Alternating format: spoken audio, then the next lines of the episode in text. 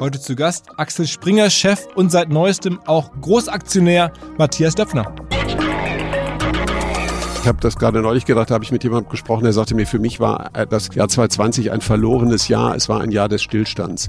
Und dann habe ich mir kurz überlegt, ja, das kann ich irgendwie verstehen. Auf der anderen Seite, wenn ich das jetzt für mich reflektiere, ist es eigentlich genau das Gegenteil. Es war ein Jahr der Beschleunigung vieler Veränderungen hier im Unternehmen, die ich schon seit langem wollte und die wir jetzt hier viel schneller umsetzen konnten.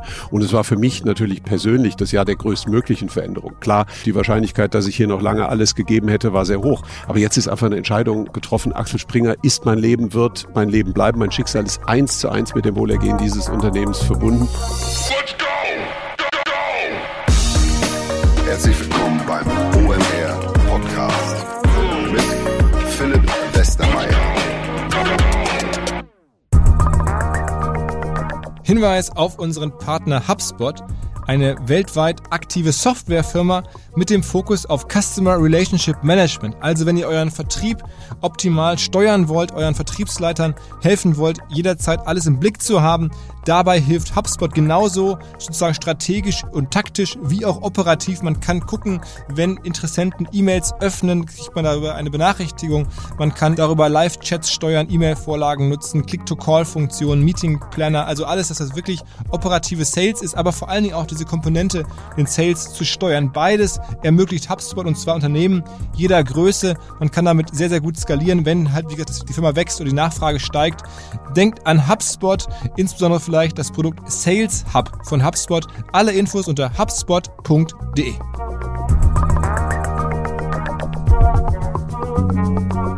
Und einen zweiten Hinweis möchte ich gerne noch geben auf die Agentur Claneo. C-L-A-N-E-O eine Agentur aus Berlin, die sich kümmert um die Themen Search, Performance und Content Marketing, also das Paket von internationaler Suchmaschinenoptimierung über strategisches Account Management bis zu Content-Themen wie der Erstellung von Content-Hubs oder Online-Magazinen. All das machen dort 50 Kolleginnen und Kollegen, die wir zum Teil recht gut kennen, denn die unterstützen uns auch regelmäßig bei unseren Seminaren oder bei Studien, die wir dann gemeinsam schreiben. Ähm, tolle Kundenliste von Brands wie Henkel, HelloFresh bis zu den Tom Baumärkten. Wer trotzdem noch nicht überzeugt ist und sagt, Mensch, ich möchte mal näher kennenlernen, aber erstmal unverbindlich, der kann eine kostenlose Erstberatung in Anspruch nehmen. 60 Minuten digital, remote, jederzeit. Einfach eine kurze Mail schicken an omr.claneo.com und dann kann man erstmal sprechen und bekommt danach vielleicht sogar noch Rabatt auf das erste Projekt, nämlich 10%, glaube ich, haben sie mir gesagt. 10% gibt es dann. Also schaut euch mal an, Claneo. Bevor der eigentliche Podcast losgeht, ganz kurzes Update zu OMR Reviews, unserem Software-Vergleichsportal, was wir in den letzten Monaten aufgebaut haben, über das wir im Podcast auch gesprochen haben übrigens. Und da wollte ich einmal kurz die neuesten Zahlen liefern. Da sind wir natürlich auch stolz drauf. Wir haben jetzt 5000 Meinungen von echten Menschen aus Deutschland, die sagen, welche Software, welche Tools sie in ihren jeweiligen Firmen einsetzen und was sie daran gut und schlecht finden, sodass mittlerweile halt wirklich jeder, der Software kauft, im Business-Kontext sich einmal informieren kann, was denken andere über die zur Auswahl stehende Software. Mittlerweile sind da 400 verschiedene Softwarelösungen und Tools online. Da bin ich echt happy mit und meine Kollegen, die daran arbeiten, gerade ziemlich hart intern bei uns, die haben natürlich auch äh, jetzt Druck, äh, dass äh, ich das hier im Podcast ab zu erwähne oder machen mir Druck, dass ich das irgendwie möglichst häufig erzähle, damit ja, das irgendwie sich immer weiter in die Köpfe reinfrisst, bevor man Software kauft, geht man kurz zu OMR Reviews. Ansonsten wird der eine oder andere wahrscheinlich denken, okay, OMR Podcast, Matthias Döpfner, da gab es doch mal dieses Dinner Berlin, dieses Format und das in der Tat 2018, 2019 haben der Matthias Döpfner und ich verschiedentlich eingeladen zum Abendessen. Soll auch wieder demnächst so sein, aber aktuell geht's halt nicht. Ähm, in den letzten Jahren waren da tolle Gäste, der ähm, Chef von Palantir, der Alex Karp, der Gründer von Palantir, ähm, dann die Frau Kramp-Karrenbauer, komplett ganz viele ähm, Unicorn-Gründer. Aber in diesem Jahr ging's halt nicht, also haben wir telefoniert und uns überlegt, was machen wir stattdessen? Und dann war die Lösung, wir machen ein Corona-Dinner Berlin, ähm, zu zweit äh, und auch nicht abends, sondern mit Abstand ähm, im neuen Springer-Gebäude in Berlin auf der anderen Straßenseite ähm, von dem alten, hat der Springer, ich glaube für 400 Millionen, so ein, so ein Neubau hochgezogen von Rem Koolhaas entworfen und da saßen wir drin und das war wirklich beeindruckend. Ich ähm, muss sagen, echt ein richtig geiles Bürogebäude. Am Ende eine, fast so eine riesige Halle und da gibt's elf Etagen, aber es fühlt sich an wie so verschiedene Balkone, so richtig große Balkone, so quer übereinander hängen. Man kann irgendwie auf alle Balkone drauf gucken, man sieht sich da. Ähm, es ist dann, am Ende ist es ein riesen Großraumbüro mit verschiedensten Ebenen. Und wenn man dann auf so einer höheren Etage steht, dann ist es wie so ein Wimmelbild in Kinderbüchern, wo man ganz viele ähm, Sachen sehen kann, die irgendwo passieren in diesem riesen Gebäude. Das wirkt natürlich auch gar nicht so groß. Ähm, also, also es wirklich viel kleiner als elf Etagen, aber wenn man ist sozusagen eng zusammen, ohne dass man wirklich eng zusammen ist, weil es halt ein, ein großes Gebäude ist. Am Ende war da auch jetzt gar nicht so viel los, weil halt nur 15, 20 Prozent der Menschen, der Matthias auch, glaube ich, erzählt, da sein dürfen aktuell. Aber trotzdem, da saßen wir, war zum ersten Mal da ähm, und dann haben wir die ganz große Reise gemacht, Jahresresümee quasi gezogen, ähm, von seinem Treffen mit Elon Musk vor einigen Tagen bis hin zu Veränderungen in der ähm, Shareholder-Struktur bei Axel Springer, wo er jetzt ja auch, der Matthias, größerer Shareholder geworden ist. Und wir haben ein bisschen über ja, verschiedenste Gedanken, Sorgen, Ausblick. Ich hoffe, es ist für jeden was dabei, sozusagen das Corona-Dinner Berlin und in dem Sinne direkt rein ins Gespräch, ins Treffen, ins Jahresresümee mit Matthias Leffler. Hallo Matthias, herzlich willkommen zu einem, naja, ungewöhnlichen Dinner ist es gar nicht, ein, ein Corona-Treffen. Wir haben ja irgendwie in den letzten Jahren immer unser Dinner Berlin gemacht und Leute eingeladen und denen sozusagen über die größeren Themen der Branche gesprochen und diesmal ähm, nur wir beide, weil es anders, glaube ich, nicht so richtig zeitgemäß ist. Ähm, aber sitzen bei euch hier im neuen Gebäude, ein Wahnsinn. Ähm, bist du sehr stolz, wenn du hier so sitzt und auf das neue Haus guckst? Hallo Philipp, ich freue mich, dass wir das wenigstens auf diese Weise hinbekommen. Wir haben ja sozusagen so eine halb-Remote-Version jetzt hier ja, heute, ja. finde ich großartig. Ich freue mich wahnsinnig hier zu sitzen. Ja, ich äh, muss sagen, ich bin natürlich total befangen, aber ich bin so verliebt in dieses Haus und in die Wirkung, die diese Architektur, die diese Räume, diese Blicke ähm, auf mich haben, aber offenbar auch auf viele Mitarbeiterinnen und Mitarbeiter. Es macht wahnsinnig Spaß. Also leider sind nur ein Bruchteil Leute hier. Wir sind ja auch so im Modus 80 Prozent zu Hause, 20 Prozent arbeiten. Aber wenn man irgendwo auch während Corona gerne arbeitet, dann hier in diesen unheimlich offenen äh, Flächen. Ja ich meine, das hat ja Rem Koolhaas gebaut und was du nicht weißt, dein Assistent hat mir gerade verraten, dass du auch intensiv involviert warst in den ganzen Bau und die Vorbereitung. Also ist, steckt da schon jetzt neben Rem Koolhaas auch ein bisschen Matthias Döpfner drin, ne? Naja, ich bin erstmal vorbelastet, weil ich äh, Architektensohn bin. Mein Vater war Architekt und ich äh, wäre selber auch gerne Architekt geworden, aber er hat mir immer davon abgeraten, hat gesagt, es gibt keine Bauherren mehr. Deswegen habe ich hier versucht, es besser zu machen und einen Architekten mit radikalen, radikal avantgardistischen Ideen zu unterstützen und äh, nicht ihn zu bremsen. Und äh, klar war ich involviert, aber auch ehrlich gesagt vor allen Dingen, weil äh, wir natürlich dieses Haus hier aus einem einzigen Hauptgrund gebaut haben. Wir wollten damit ein Magnet der Modernisierung und Veränderung äh, des Unternehmens schaffen und Magnet auch in dem Sinne, dass das Haus Mitarbeiterinnen und Mitarbeiter äh, anziehen sollte aus zig verschiedenen Standorten hier in der Stadt. Das sind ja 3500 Mitarbeiter, die aus unterschiedlichsten äh, Unternehmen im Unternehmen kommen und die in verschiedenen Bereichen hier in der Stadt gearbeitet haben und die in ein Haus zwingen. Das funktioniert nicht, sondern man muss sie locken. Und ich glaube, das hat hier funktioniert mit dieser Architektur, aber vor allen Dingen auch mit der Definition. Warum braucht man in der digitalen äh, Gegenwart überhaupt noch ein Büro? Das ist eine Frage, die hat uns schon 2013 beschäftigt und die war sozusagen auch die Grundlage für das Architektenbriefing. Wir haben gesagt, eigentlich kann jeder von zu Hause arbeiten, ob man einen Artikel im Bett schreibt, im Café oder äh, in der U-Bahn oder im Büro, macht keinen Unterschied. Hauptsache, äh, der Text ist gut und das gilt für alle anderen Tätigkeiten auch. Ähm, und deswegen definiert mal, warum es überhaupt noch ein Büro braucht. Und da kommt man sehr schnell auf Kommunikation, auf Begegnung, Kreativität. Wie fördert man das? Darum ging's hier. Und da hat uns Rem Koolhaas halt mit diesem Konzept, mit diesem Design, äh, das aber vor allen Dingen von innen seine Kraft entfaltet. Die Innenräume sind das Spektakuläre. Ähm, total überzeugt. Und äh, das ist genau das, was jetzt funktioniert. Zum Schluss hatten wir richtig einen Wettbewerb der verschiedenen Units. Wer darf hier sein? Und auch so das erste Feedback hier von den Leuten, die hier arbeiten, ist extrem positiv nach dem Motto, die Architektur ist eine Wertschätzung für uns. Wir sind hier gerne, wir, wir, wir, wir halten uns hier wirklich gerne auf. Wenn das so weitergeht, dann, dann hat das genau funktioniert, was ich mehr erhofft hatte mit dem Gebäude. Wie ist denn das für dich jetzt persönlich? Also hier sind jetzt ja nur so 15, 20 Prozent der Menschen. Wie ist denn sozusagen Work from Home jetzt im Leben von dir? Bist du auch jetzt sozusagen morgens im Pyjama im Zoom-Meeting oder wie muss man sich das vorstellen? Also Pyjama trage ich sowieso nicht, insofern besteht die Gefahr nicht. Aber äh, das äh, ähm, äh, ist mir sehr leicht gefallen. Also äh, jetzt auch nicht völlig neu, hat es auch ja schon vorher gegeben. Äh, und das, was man vorher gelegentlich mal macht, äh, dann äh, fast nur noch zu machen, phasenweise zumindest, das ging bei allen äh, extrem reibungslos. Wir haben hier innerhalb von wenigen Tagen eigentlich 70, äh, 80 Prozent der Mitarbeiter in Remote-Modus versetzt und die Produktivität im Unternehmen hat nicht gelitten, sondern nach meiner Beobachtung so eher zugenommen. Aber gut, du wolltest ein bisschen so wissen, wie ist das für mich? Vielleicht, ich kann es dir konkret beschreiben. Also ich habe mich äh, zu einer sehr radikalen Vorgehensweise entschlossen. Ich habe äh, die extreme Vereinfachung äh, äh, konsequent zu Ende gebracht. Das heißt, früher hatte ich ein Desktop, ein Laptop, äh, ein äh, äh, Tablet und zwei Handys. Äh, heute habe ich nur noch ein einziges Device, ein Handy und mit dem mache ich alles. Und zwar auch alle äh, äh, Zoom-Calls und äh, Videokonferenzen. Das ist dann immer ein bisschen Freestyle, weil mal steht es aufrecht, mal ist es quer, mal habe ich es in der Hand und laufe dann mit dem Garten rum. Also ich nutze es einfach auch für persönliche Mobilität und Freiheit, auch nicht immer so stur nur auf dem Bildschirm zu stieren und an einem Platz zu sitzen, sondern ich bin sehr viel unterwegs an verschiedenen äh, Orten und Plätzen und nutze dann wirklich auch die Mobilität im radikalsten Sinne. Und ich muss sagen, das hat mir eigentlich ganz gut gefallen. Aber äh, zur Wahrheit gehört auch, äh, seit das der neue Normalfall ist, wird für mich und ich glaube für viele andere auch die Wertschätzung eines persönlichen Gesprächs viel größer. Man hat es seltener und weiß es mehr zu schätzen. Wie sind das bei dir?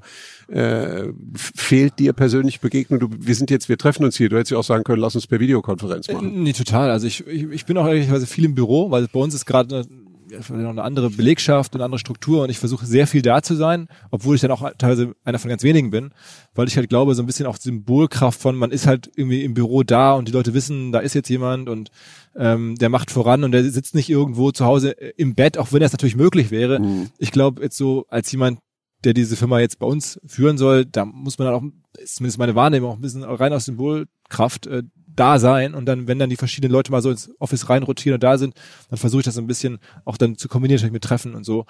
Wobei ich jetzt auch nicht jeden Tag äh, Vollzeit da bin, logischerweise, aber schon mehr als zu Hause auf jeden Fall. Ich meine, euer Business lebt ja ganz stark von der persönlichen Begegnung. Ähm, die jetzt, äh, also die großen Versammlungen ja nun überhaupt absolut, nicht mehr absolut. gehen. Also das war für uns natürlich, das, also das ist natürlich wirklich krass gewesen, dass das jetzt sozusagen ähm, so viel Umsatz auch für uns wegbricht. Ähm, das, das hat uns dieses Jahr schon, schon hart getroffen. Wir haben es jetzt irgendwie echt gut hinbekommen. Ihr wart ja immer schon so ein bisschen Medienplattform. Ist das genau. jetzt stärker geworden? Da, ja. Also wir sind jetzt, wir haben uns ja immer schon diese Idee gehabt, wir sind ein Medienunternehmen und das haben wir jetzt aus der Not eine Tugend gemacht, das richtig voll ausgerollt.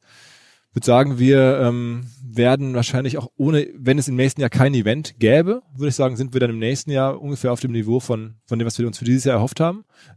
Auch ohne Event, mit anderen Aktivitäten. Ähm, und das war jetzt auch ein gutes Jahr dafür. Also es war wirklich jetzt ein gutes Jahr. Wir haben da, diese eine große Idee, hatten wir schon mal drüber gesprochen, diese Reviews-Plattform, also B2B-Software zu bewerten. Ähm, ich glaube, dass das sogar für uns die Chance hat, nochmal eine Firma zu schaffen von viel größerem Wert, als es eine festivalorientierte Firma sein kann, weil es mhm. geht immer um ein Event, wie groß kann man das kriegen? Im besten Falle schon South by Southwest oder irgendwas groß, aber halt niemals so, dass jetzt jemand sagt, Mensch, das ist jetzt ein Asset von, weiß nicht, in Deutschland zumindest äh, paar hundert Millionen und das ist da möglich. Aber im Grunde ist etwas jetzt einfach schneller und radikaler passiert, Total. was wahrscheinlich wieso passiert wäre oder passieren sollte. Was ich, genau, was ich irgendwie so vorhatte, dann ja. ist natürlich immer auch da dann so operativer Modus, man muss dann ein Festival vorbereiten, dann schiebt man alles aus dem Weg und das war jetzt sozusagen, der Druck war dann wahnsinnig hoch und wir sind jetzt irgendwie auch in diesem Jahr zum Beispiel personell gewachsen. Ich habe so 25 Leute eingestellt in den letzten Monaten. Das machst du ja nicht, wenn du einfach nur im Winterschlaf wartest, dass es wieder losgeht. Ja.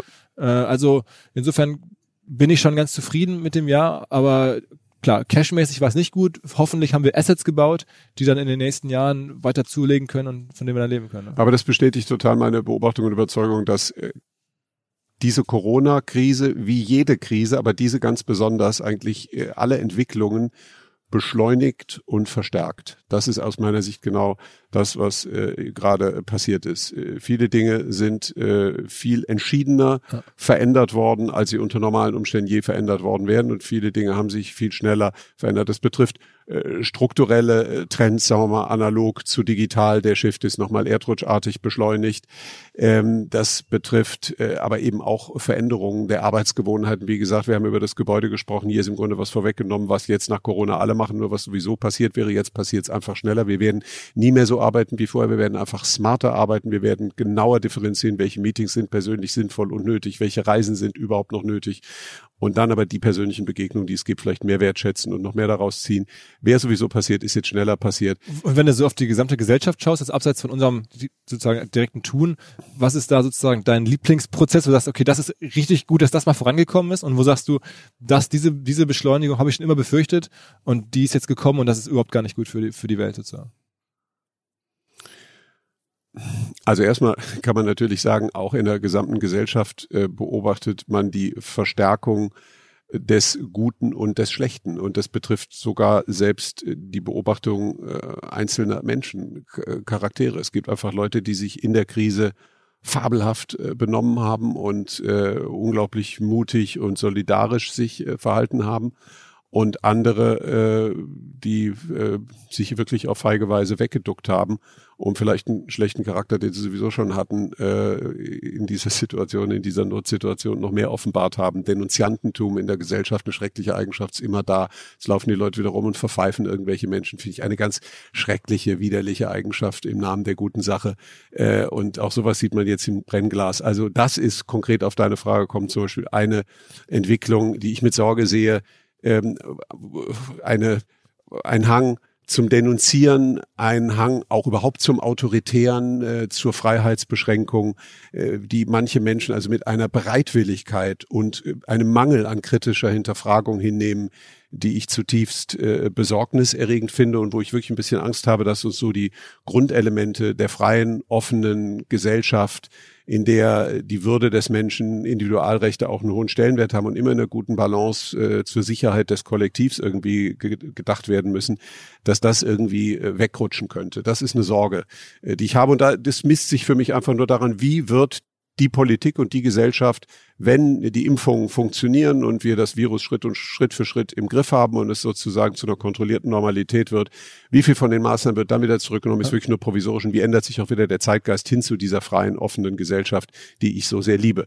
Sorge, Chance, aber eigentlich vieles von dem, was wir diskutiert haben. Absolute Ver Veränderung, Modernisierung der Arbeitswelt, ganz viele alte Rituale fallen weg und es gibt überhaupt im Positiven, da verstärkt sich das Positive, viel mehr Gemeinsamkeit. Also das spüren wir auch bei uns im Unternehmen. Bereiche, Marken, die früher eher nebeneinander oder teilweise sogar gegeneinander gearbeitet haben, arbeiten plötzlich zusammen. Neue Ideen werden mit einer ganz anderen Geschwindigkeit auf, äh, ausprobiert. Also äh, so eine Krise ist auch ein Innovationsbeschleuniger. Man traut sich mehr, man macht mehr zusammen, mehr übergreifendes, vernetztes Arbeiten und vernetztes, vernetztes Handeln. Und äh, das finde ich ist schon eine sehr, sehr positive Entwicklung, von der ich mir wünsche, dass sie bleibt. Und, und glaubst du, dass äh, all diese, sagen wir mal, Schulden und, und Gelder, die jetzt sozusagen frei werden, auf einmal äh, dass die einer jungen Generation aufgebürdet werden? Machst du dir da Sorgen, dass das irgendwie auch uns auch über Jahre oder Jahrzehnte belastet, was wir sozusagen an, an, an, an ja, Herausforderungen versuchen, irgendwie finanziell in den Griff zu bekommen? Klar, äh, das macht mir große Sorgen, weil es natürlich am Anfang sich gut anfühlt, wenn erstmal einfach nur die Milliarden verteilt werden. Es ist ja auch richtig, äh, dass das passiert, das will ich gar nicht in Frage stellen. Aber äh, es überdeckt natürlich auch äh, ein Problem und viele Probleme kommen erst später oder mit einer bestimmten Verzögerung. Vielleicht werden jetzt auch Geschäfte, die sowieso schon nicht mehr gesund waren und die ohnehin ins äh, Schwanken oder äh, in die Insolvenz geraten werden, werden auch noch länger stabilisiert. Und äh, die Wirkungen und Folgen sind dann später zu besichtigen. Und klar, wie diese ganzen Schulden, die da entstanden sind und Staatsgelder, die äh, zugewandt worden sind, wie sich das alles wieder korrigieren soll, äh, das ist eine offene Frage. Ganz große Sorgen mache ich mir auch um die äh, Kultur äh, im weitesten Sinne, also von äh, insbesondere den ganzen Performing Arts, äh, Theater, äh, Musiker, äh, Hochkultur bis zur Clubkultur, die im Begriff ist zu sterben, die ganze Infrastruktur der DJs und der Clubs, das sind alles Dinge, die wirklich substanziell und potenziell auch langfristig bedroht sind, weil viele werden nicht mehr zurückkehren können. Sie sind über diese Phase jetzt einfach rausgefallen aus dem System und werden nicht wieder reinfinden und manche geraten auch in persönliche Not. Also da, da besteht schon die Gefahr, Gefahr, äh, dass Strukturen kaputt gehen und es besteht natürlich die Gefahr, dass diese äh, massiven Milliardenhilfen äh, von künftigen Generationen zurückbezahlt werden müssen. Das ist äh, sicher kritisch zu sehen. Die Chance ist wiederum, dass durch ganz viele Innovationen, die jetzt entstehen, Durchbrüche, gerade das Thema Impfmethode finde ich wahnsinnig spannend, weil viele Mediziner sagen, hier entsteht jetzt ein wahnsinniger Quantensprung in der Krebsforschung und in der Krebstherapie und das kann fast sowas wie ein Durchbruch äh, in der in der Behandlung von ganz vielen Krebsarten werden. Ähm, das ist übrigens oft so in Krisenzeiten und gerade bei großen Seuchen gewesen. Die Pest war auch ein riesiger Innovator und hat die Gesellschaft über Jahrzehnte und Jahrhunderte vorangebracht. Ähm, dass das jetzt auch positiv wirkt und dass das auch wieder Wirtschaftskraft äh, geben kann. Also ich glaube, das ist noch nicht ausgemacht, ob da das Positive oder das Negative äh, überwiegt. Wie siehst du das? Bist du eher äh, bullish oder eher bearish? Ach, also ich, ich sagen wir mal so, ich diese, diese, ich äh, tue mich echt total schwer, diese Zahlen in Relation zu setzen, ne, die jetzt so ausgeschüttet werden. Ähm, auch wie Deutschland das kann, äh, das ist finde ich sehr, sehr schwer zu überblicken. Ähm, es, kurzfristig macht es ja auch für all diese Entscheiden erstmal Sinn, diese Hil Hilfen zu geben.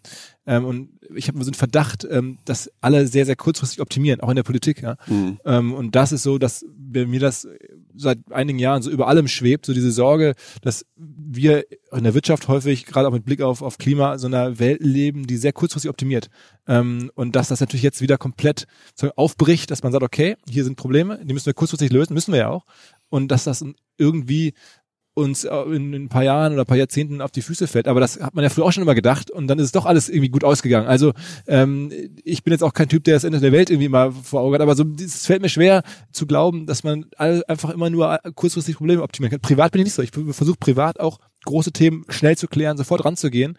Und jetzt sehe ich, dass es aber in der Gesamtschau anders gedacht wird. Ja, also das ist äh, eine richtige Beobachtung und es liegt natürlich in der Natur des politischen Kompromisses äh, und äh, der politischen Abhängigkeit von Wahlen, äh, dass man eher kurzfristig optimiert. Und das ist gerade bei großen Herausforderungen ein Riesenproblem. Auf der anderen Seite, wir sollten uns echt davor hüten, so als Kulturpessimisten aufzutreten. Ja. Also schon früher war früher alles besser. Ja, ja. Absolut, ja. Und äh, wenn du mal guckst, die letzten zwei Jahrtausende, es ist eigentlich jedes Jahr ein bisschen besser geworden und äh, wir leben heute nicht nur länger, sondern viel äh, gesünder und äh, besser und äh, privilegierter.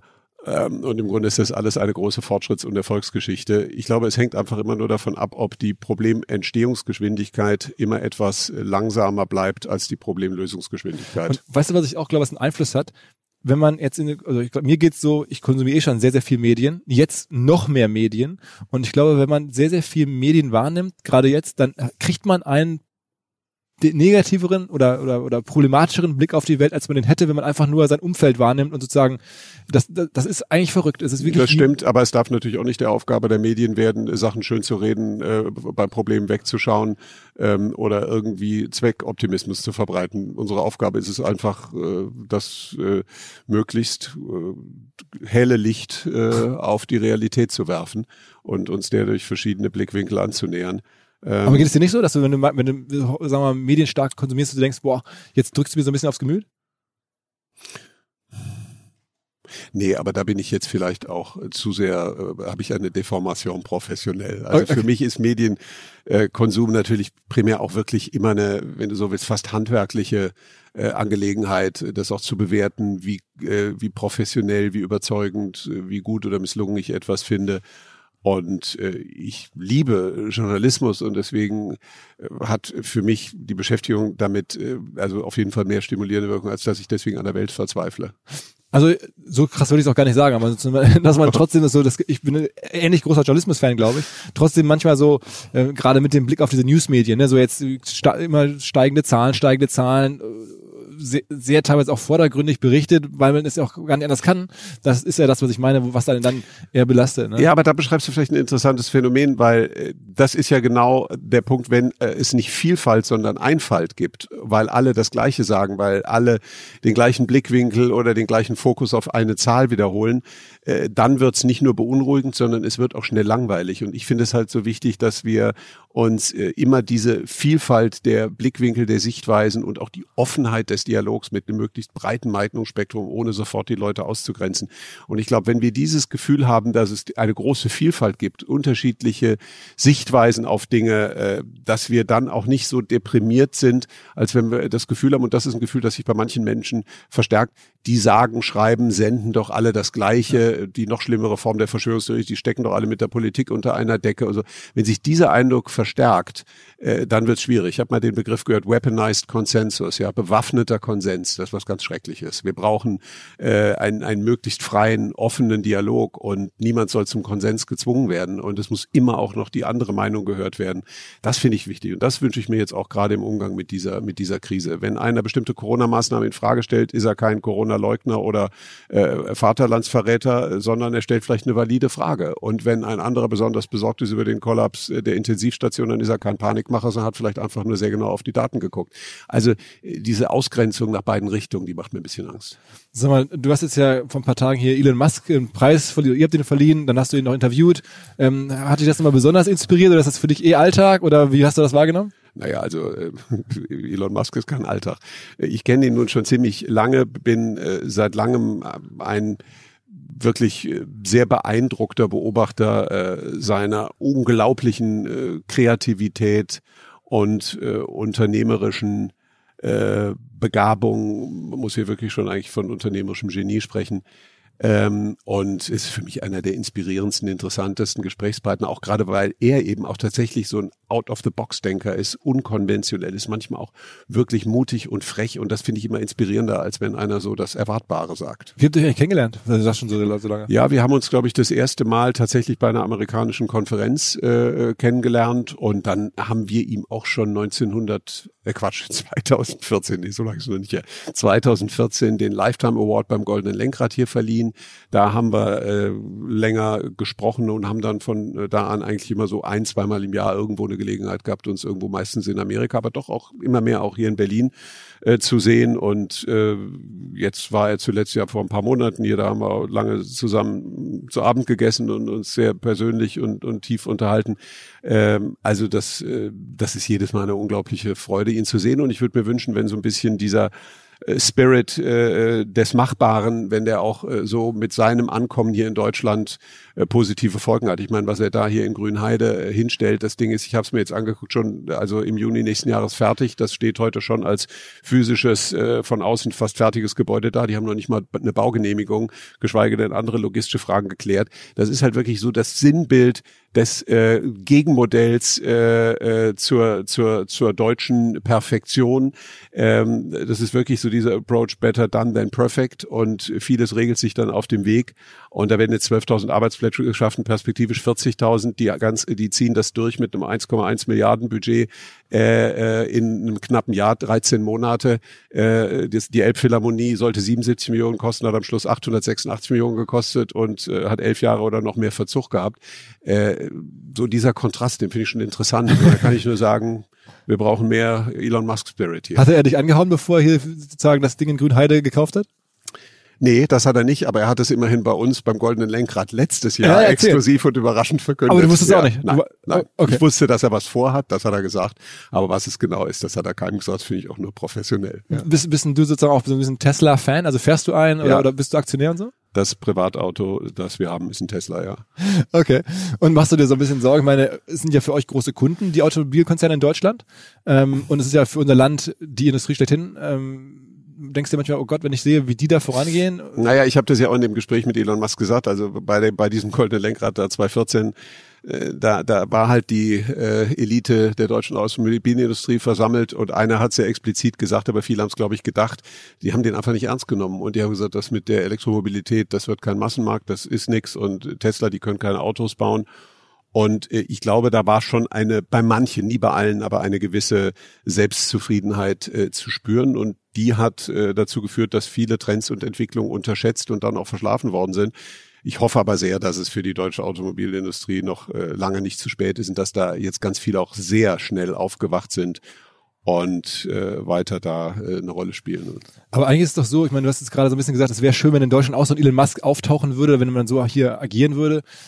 Ist das überhaupt strukturell möglich? Also es gibt ja diese These, das ist in Deutschland eigentlich gar nicht drin. Man kann so eine ja, Person hier nicht aber, erzeugen. Ja, aber deswegen ist es so interessant. Ach, mit den Personen ist glaube ich sowieso nicht. Und dass man hier so agieren kann, zeigt er ja gerade. Also er kriegt ja diese Fabrik da äh, verzweifelt zwar, glaube ich, hier und da auch ein bisschen an der Bürokratie, aber irgendwie trotzdem kriegt er das ja hin.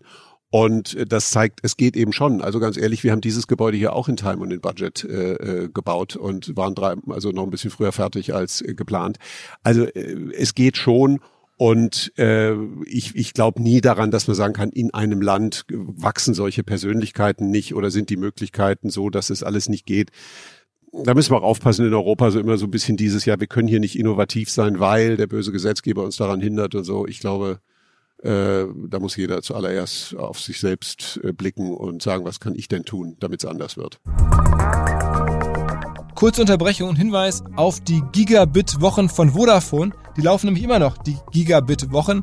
Am Ende heißt das für Businesskunden, man bekommt einen Festnetz- und Internetanschluss mit 1000 Mbit für nur 34,90 Euro im Monat und spart damit über das ganze Jahr 360 Euro. Der Tarif nennt sich Red Business Internet and Phone Tarif und er inkludiert auch Zugang zum Vodafone eigenen Kabel-Glasfasernetz, was wiederum Vodafone als Gigaspeed bezeichnend. Also es wird schnell, man ist perfekt aufgestellt für den Digitalisierungsprozess. Ich glaube, gute Angebote. Wer mehr wissen möchte, vodafone.de slash businesscable.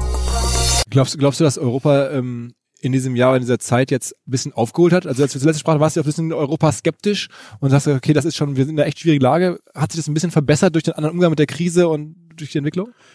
Ja und nein. Also ich finde, einerseits hat die EU die Chance einer internationalen, globalen Pandemie, die ja fast ein Symbol für die Notwendigkeit europäischen internationalen Zusammenhalts und auch europäischer Governance ist, diese Chance hat die EU nicht genutzt. Äh, das muss man doch, glaube ich, sagen. Ich kann das nicht erkennen, dass da die Leute jetzt gesagt haben, hier unsere Probleme werden jetzt äh, von den europäischen Institutionen gelöst und da sind ganz tolle Impulse entstanden oder umgesetzt worden, sondern es war dann doch wieder sehr viel nationales Klein-Klein. Jeder denkt zuerst an sich und wie viel Impfampullen kriege ich und so.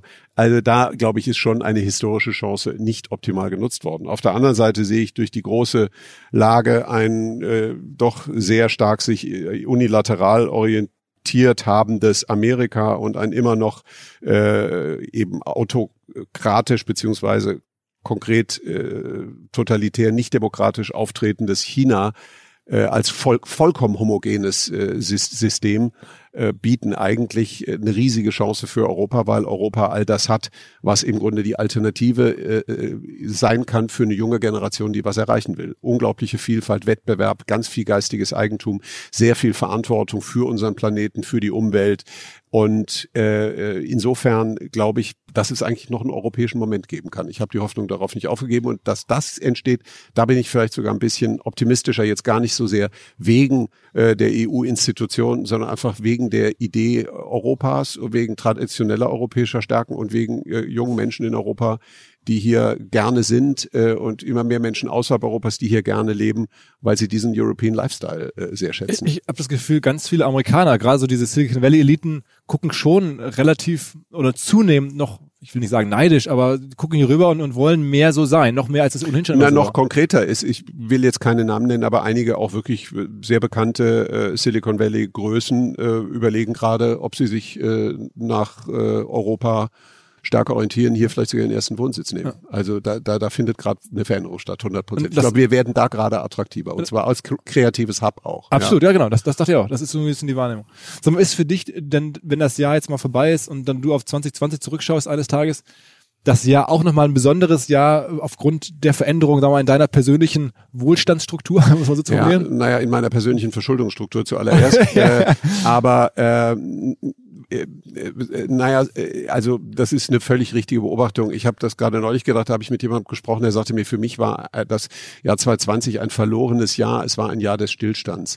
Und dann habe ich mir kurz überlegt, ja, das kann ich irgendwie verstehen. Auf der anderen Seite, wenn ich das jetzt für mich reflektiere, ist es eigentlich genau das Gegenteil. Es war ein Jahr der Beschleunigung vieler Veränderungen hier im Unternehmen, die ich schon seit langem wollte und die wir jetzt hier viel schneller umsetzen konnten. Und es war für mich natürlich persönlich das Jahr der größtmöglichen Veränderung. Klar war ich schon immer sehr mit Axel Springer verbunden und die Wahrscheinlichkeit, dass ich hier noch lange alles gegeben hätte, war sehr hoch. Aber jetzt ist einfach eine Entscheidung getroffen. Axel Springer ist mein Leben, wird mein Leben bleiben. Mein Schicksal ist eins zu eins mit dem Wohlergehen dieses Unternehmens verbunden.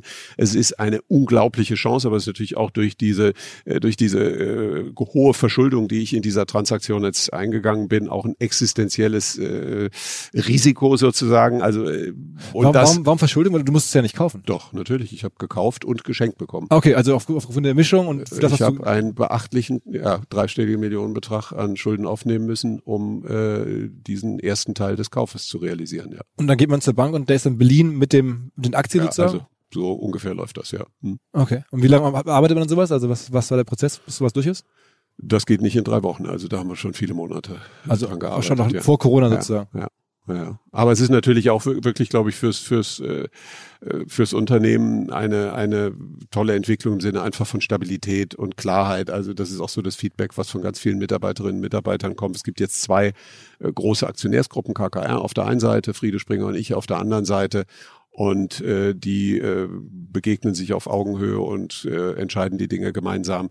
Äh, das ist das ist wirklich die bestmögliche Lösung und äh, Friede Springer hat auch unheimlich viel positive Resonanz bekommen für die für für so eine wirklich äh, mutige Form der Nachfolgestaltung. Viele regeln das nicht zu Lebzeiten und gucken dann, was irgendwann ein Testamentsvollstrecker macht und das ist gerade fürs Unternehmen dann oft nicht gut.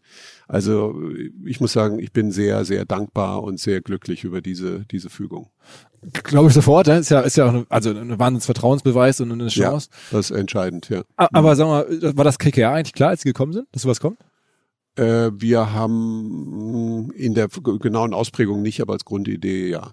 Weil ich meine, am Ende ist es ja für dich, frage ich mich gerade, ob das jetzt besser ist, dass sozusagen so ein Schritt vollzogen wurde, nachdem ihr von der Börse gegangen seid, oder ob es für dich nicht auch attraktiv gewesen wäre, sozusagen eine Firma zu haben, die noch deutlich mehr an Wert wieder der Börse zulegen kann. Nee, das glaube ich nicht, weil die entscheidende Logik äh, der Idee, das Unternehmen von der Börse zu nehmen, war ja, es langfristig unternehmerischer auszurichten, stärker auf Wachstum zu fokussieren, nicht so sehr auf die Optimierung des äh, Gewinns im nächsten Quartal oder die Einhaltung der Guidance des nächsten Geschäftsjahres, sondern auch das unterjährige Nutzen von äh, Investitionsmöglichkeiten, auch organischen Möglichkeiten. Das war der entscheidende Grund, warum wir es gemacht haben. Das ist auch genau das, was sich jetzt mit KKR einlöst. Die haben innerhalb von wenigen Gesprächen eine außerplanmäßige, ursprünglich nicht vorgesehene zweistellige Millioneninvestition in Business Insider und ein äh, Vertikalisierungs- und Subskriptionsmodell äh, freigegeben. Also als, als den Morning Brew habt ihr gekauft, ne, zum Beispiel? Das war eine Akquisition. Das kommt, kommt noch on top. Nein, ich meine jetzt, äh, wir, wir nennen das bei uns heißt das immer Arbeitstitel Netflix for News, dass Business Insider immer ein Themenvertical nach dem anderen etabliert mit Aha. eigenen dezidierten Teams und damit sozusagen ein Abonnementmodell äh, pusht und äh, das generiert unheimliches Wachstum. Die sind ja gerade wahnsinnig erfolgreich unterwegs. Dann haben wir gesagt, wenn das jetzt so gut läuft, trotz Krise, wollen wir hier weiter investieren und haben dann außerplanmäßig nochmal einen erheblichen zweistelligen Millionenbetrag freigegeben, um jetzt schneller in dieses Wachstum zu investieren. Gleichzeitig haben wir einen kleinen zweistelligen Millionenbetrag äh, freigegeben für mehr Investitionen in die Bild-Live-Stream-Strategie äh, um hier immer mehr auch Video-Elemente und eine eigene Live-Video-Erfahrung äh, zu realisieren. Da sollen jetzt 70 äh, Journalistinnen und Journalisten eingestellt werden für. Ähm, das sind alles Dinge, die hätten wir früher an der Börse nie äh, gemacht. Das hätten wir uns gar nicht getraut vorzuschlagen. Und jetzt mit so einem Partner machen wir das, können dann auch in der Krise antizyklisch profitieren, uns absetzen, schneller wachsen als andere. Das ist auch der Hauptfokus für nächstes Jahr. Und wir machen das ja, weil wir, also KKA ist ja hier nicht äh, angetreten, um irgendwie äh, idealistische Ziele äh, zu verfolgen, sondern sie sind ja angetreten, um Geld zu verdienen. Und das können sie nur, wenn sie den Wert des Unternehmens äh, maximieren. Und die gleiche äh, Motivation äh, haben Friede Springer und ich. Aber hier uns geht's jetzt eben gemeinsam darum, in den nächsten fünf Jahren, das ist die Mindesthalteperiode, vielleicht aber auch in den nächsten sieben oder zehn Jahren gemeinsam mit KKR eben diese Wachstumsschritte zu machen, um den Unternehmenswert so optimal möglich zu entwickeln. Das hätten wir an der Börse so sicher nicht gemacht. Bist du denn jetzt rund um Bild mit den Entwicklungen zufrieden? Da gibt's jetzt auch Diskussionen, Bild live. Ist das sozusagen schon auf dem Weg, den du noch sehen willst? Also wir haben ja gerade die Entscheidung getroffen, jetzt hier kräftig zu investieren, weil wir absolut daran glauben, dass diese strategische Richtung für Bild äh, richtig ist und äh, da gibt's auch unglaublich viele spannende und positive Entwicklungen. Man muss ganz klar sehen, was die in den letzten Monaten quasi mit null Mitteln, die haben ja jetzt erstmal richtig Mittel bekommen durch äh, diese Investitionen, aber was sie in der Vergangenheit gemacht haben, war sozusagen völlig richtig, wie sich das für ein agiles, digitales Unternehmen gehört, sozusagen testen, ausprobieren, experimentieren ähm, äh, live on stage. Das heißt, das sind Versuche, das sind Gehversuche, das ist noch kein fertiges Konzept gewesen oder noch keine Strategie. Die wird jetzt definiert. Wir haben Klaus Strunz äh, berufen, äh, der dieses Projekt jetzt mit auch ganz viel äh, sagen wir mal, Digital Native äh, Erfahrung, wo stärker eine YouTube-Perspektive oder eine Instagram-Perspektive auch eine Rolle spielen soll, äh, zu einem wirklich eigenständigen Produkt zu machen. Und ich hoffe, dass wir da in einem Jahr von heute gesehen dann wirklich an den Punkt sind, wo wir sagen, so jetzt haben wir ein ein richtig überzeugendes äh, Produkt und jetzt kommt die nächste Stufe. Sag mal, ich habe ja vor ein paar Wochen mit Julian Reichelt gesprochen und neben all den inhaltlichen Fragen ähm, habe ich wahrgenommen, dass er auch sehr viel geraucht hat in dem äh, Gespräch in der Stunde und dass er sozusagen, wenn man ihn so sieht, dann mache ich mir manchmal aufgrund des Stresses und des Drucks scheinbar auch fast schon äh, gesundheitliche Sorgen um ihn. Ähm, du dir auch? Also äh, ich bin nicht Raucher und habe sehr dafür gekämpft, dass wir hier oben in unserem Journalistenclub in der Bar noch den einzigen äh, Raum, glaube ich, in Berlin mittlerweile haben, äh, der nicht aussieht äh, wie eine Bahnhofstoilette, in dem man äh, noch rauchen darf. Ja, also für mich war ein gewisser Minderheitenschutz und eine gewisse Freiheit im Lifestyle schon immer eine wichtige Grundvoraussetzung äh, der Gesellschaft, in der ich gerne leben möchte. Deswegen erteile ich auch anderen keine Lektionen, ob sie rauchen oder äh, trinken oder wie viel Sport sie machen. Äh, das aber soll doch jeder für sich. Wenn er länger ausfällt, das wäre blöd. Ja, aber also auf mich Machst macht keine Sorgen? Macht er einen fitten Eindruck. Ja. Okay, ja. okay. Äh, Also, also er Aber was mich nochmal interessieren würde, weil wir über Bewegtbild sprechen, wie, wie, wie siehst du denn äh, die Zukunft äh, von bewegten Bildern? Also ich wir haben es die- probiert. Wir haben es ja gerade selber probiert. Wir haben eine Doku rausgegeben über das Leben von Thomas Middelhoff ähm, und wollten das auch mal ausprobieren für uns. Ich habe schon vor Jahren selber versucht, sozusagen rund um OMR so eine Art Business-YouTuber zu werden. Und das war super schwierig. Also es ist nicht einfach, da so als, als jemand, der im Business oder über Digital-Business spricht, da große Reichweiten, die monetarisierbar sind, irgendwie vernünftig aufzubauen. War damals zumindest mein Eindruck. Haben wir jetzt, okay, wie kriegen wir es dann hin? Und dann haben wir halt gesagt, okay, vielleicht ist unser Weg halt wirklich so Documentaries zu machen, unter dem OMR, so ein bisschen wie Weiß. Ich gucke jetzt sehr stark auf Weiß, das ist ja so so meine, meine Vorbild-Brand, auch wenn die was anderes machen, aber so von der ganzen Art, die, die Marke zu führen. Und ähm, dann dachte ich, okay, das machen die auch. Da ist dann die, der Shane Smith geht da hin und geht irgendwo und macht da so einzelne Pieces und immer richtig starke Docu Documentaries. Und das wollte ich halt auch probieren. Und dann kam mir Thomas Mittelhoff des Weges und erzählte von seinem ja nun wirklich sehr bewegten Leben. Und haben wir das gemacht und das ist auf jeden Fall nicht für uns in, irgendwie schnell monetarisierbar, sondern wir wollen das sozusagen haben als für die Marke, um die Marke groß zu machen, das über Umwege zu ähm, sozusagen monetarisieren, dass dann woanders Sachen bei uns passieren, weil man uns wahrgenommen hat, weil man sozusagen OMR schätzt. Ähm, und das ist sozusagen sehr um die Ecke gedacht, aber dafür lohnt es sich. Wir haben jetzt irgendwie vor zehn Tagen einfach frei bei YouTube reingelegt, diese 60 Minuten. Sind jetzt irgendwie über 200.000 Leute, die es angeschaut haben. Das ist für eine, eine Nischenzielgruppe, von der wir bei uns immer noch sprechen. Wir sind ja jetzt nicht Klar. äh, in der Breite. Ähm, bin ich damit eigentlich relativ zufrieden. Und was man ja auch sagen muss, du wirst es wissen, Dokumentationen kosten jetzt vergleichsweise gar nicht so viel, wie man denkt. Das ist von, ja, von all den Sachen, die man machen kann im Bewegtbildbereich, länger zumindest ist es mit das Beste. Aber am Ende ist es schon trotzdem ein bisschen ironisch, dass wir jetzt mit so einem langen Piece kommen, wo doch alle Welt von kurzen in Clips redet. Ja. Ja. Naja, aber das ist nie ein Entweder-Oder, sondern, glaube ich, nur eine intelligente sowohl als auch äh, äh, Vorgehensweise. Was Hast du das eigentlich gesehen? Hast du schon rein? Das Nein, ich habe es noch nicht Mu- gesehen. Musst du machen? Ja, es äh, tut mir leid. Hast du noch, hast du noch mal von Mittellauf gehört? Seit er, seit er irgendwie von der Bildfläche verschwunden ist? Äh, also gesehen habe ich ihn jetzt über Jahre nicht. Also ab und zu noch mal äh, eine E-Mail. Ja. Okay. Ja. Aber äh, wa- was mich interessieren würde, wie, wie siehst du äh, die Zukunft des, des linearen Fernsehens? Also sagen wir mal, Leute unter 25 wissen gar nicht mehr, wie eine Fernbedienung funktioniert und was diese Kürzel ARD und ZDF und ARTL eigentlich noch bedeuten, oder? M, absolut. Also ich, das, ist ja, das ist ja offensichtlich, dass es, glaube ich, irgendwie runtergeht so. Abseits jetzt von, von, von Live-Events, Sport und sowas. Aber was man ja auch sagen muss, was ich schon irgendwie interessant finde, ähm, ist, wie groß die Apparate nach wie vor sind. Wenn man sich anschaut, was jetzt irgendwie RTL zum Beispiel oder ähm, so in, in Content investieren kann, dann haben die halt diesen Prozess, über, der wahrscheinlich über zehn Jahre oder so gehen kann, wo man jedes Jahr ein bisschen weniger in Content stecken kann, aber am Ende doch eine profitable Firma bekommt. Ähm, den haben sie noch vor sich. Also es wird jetzt nicht dramatisch schlimm. Man kann das ja wirklich so, so gut vorausplanen und ich glaube, es ist nicht zu retten am Ende, aber aufgrund der Altersstruktur in Deutschland und aufgrund dieser gewachsenen Apparate ähm, haben die die Reise, die die Verlage in den letzten zehn Jahren gemacht haben, haben die fangen jetzt gerade bei denen an, so das äh, konsolidieren, runterschmelzen, ähm, diversifizieren. Ich glaube, es, das alte Geschäft kommt nicht zurück, aber es ist halt jetzt nicht morgen weg. Also das, da ist noch Möglichkeiten da, aber ich, ich frage mich auch so manchmal aus Spaß, was ich machen würde, wenn ich jetzt irgendwie Geschäftsführer wäre von RTL oder von von, von Pro7 Sat1 und es gibt jetzt nicht die eine Lösung, das muss man eigentlich wirklich sagen. Aber OMR wird äh, nicht zum linearen Fernsehsender, sondern eher zum digitalen Medienunternehmen. Das sehe ich doch Abs- richtig. Absolut, das ist, das ist der Plan. Ne? Aber dann könnte die eigentlich BDZV-Mitglied werden, Bundesverband der Digitalpublisher. ja. Ja, habt ihr gerade umgebaut, ne? ja, wir haben den Verband umgenannt. Wir haben eine neue Struktur geschaffen, wo die Digitalpublisher jetzt äh, in ganz anderer Weise eine äh, Plattform haben und ihre Interessen und Themen austauschen Was, können. was Weil wären es die, was wären die Vorteile für mich, wenn ich das machen würde? die, der, der Vorteil ist ein unglaublicher äh, Vernetzungsgewinn. Es sind 600 äh, digital-publizistische äh, Marken und Projekte im Verband schon heute organisiert. Ist mit Abstand die größte Plattform, die es in ganz Europa gibt.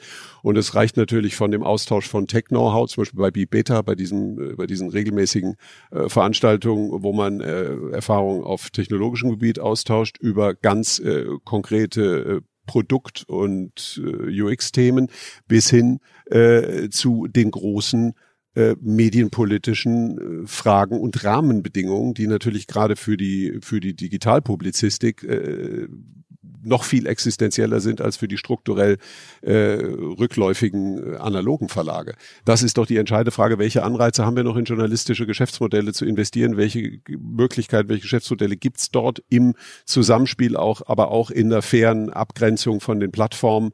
Ähm, das betrifft Datenschutz, das betrifft Copyright, äh, das betrifft ähm, die ganze Frage, wem gehören die Daten, äh, IP, äh, Property und so weiter äh, Fragen.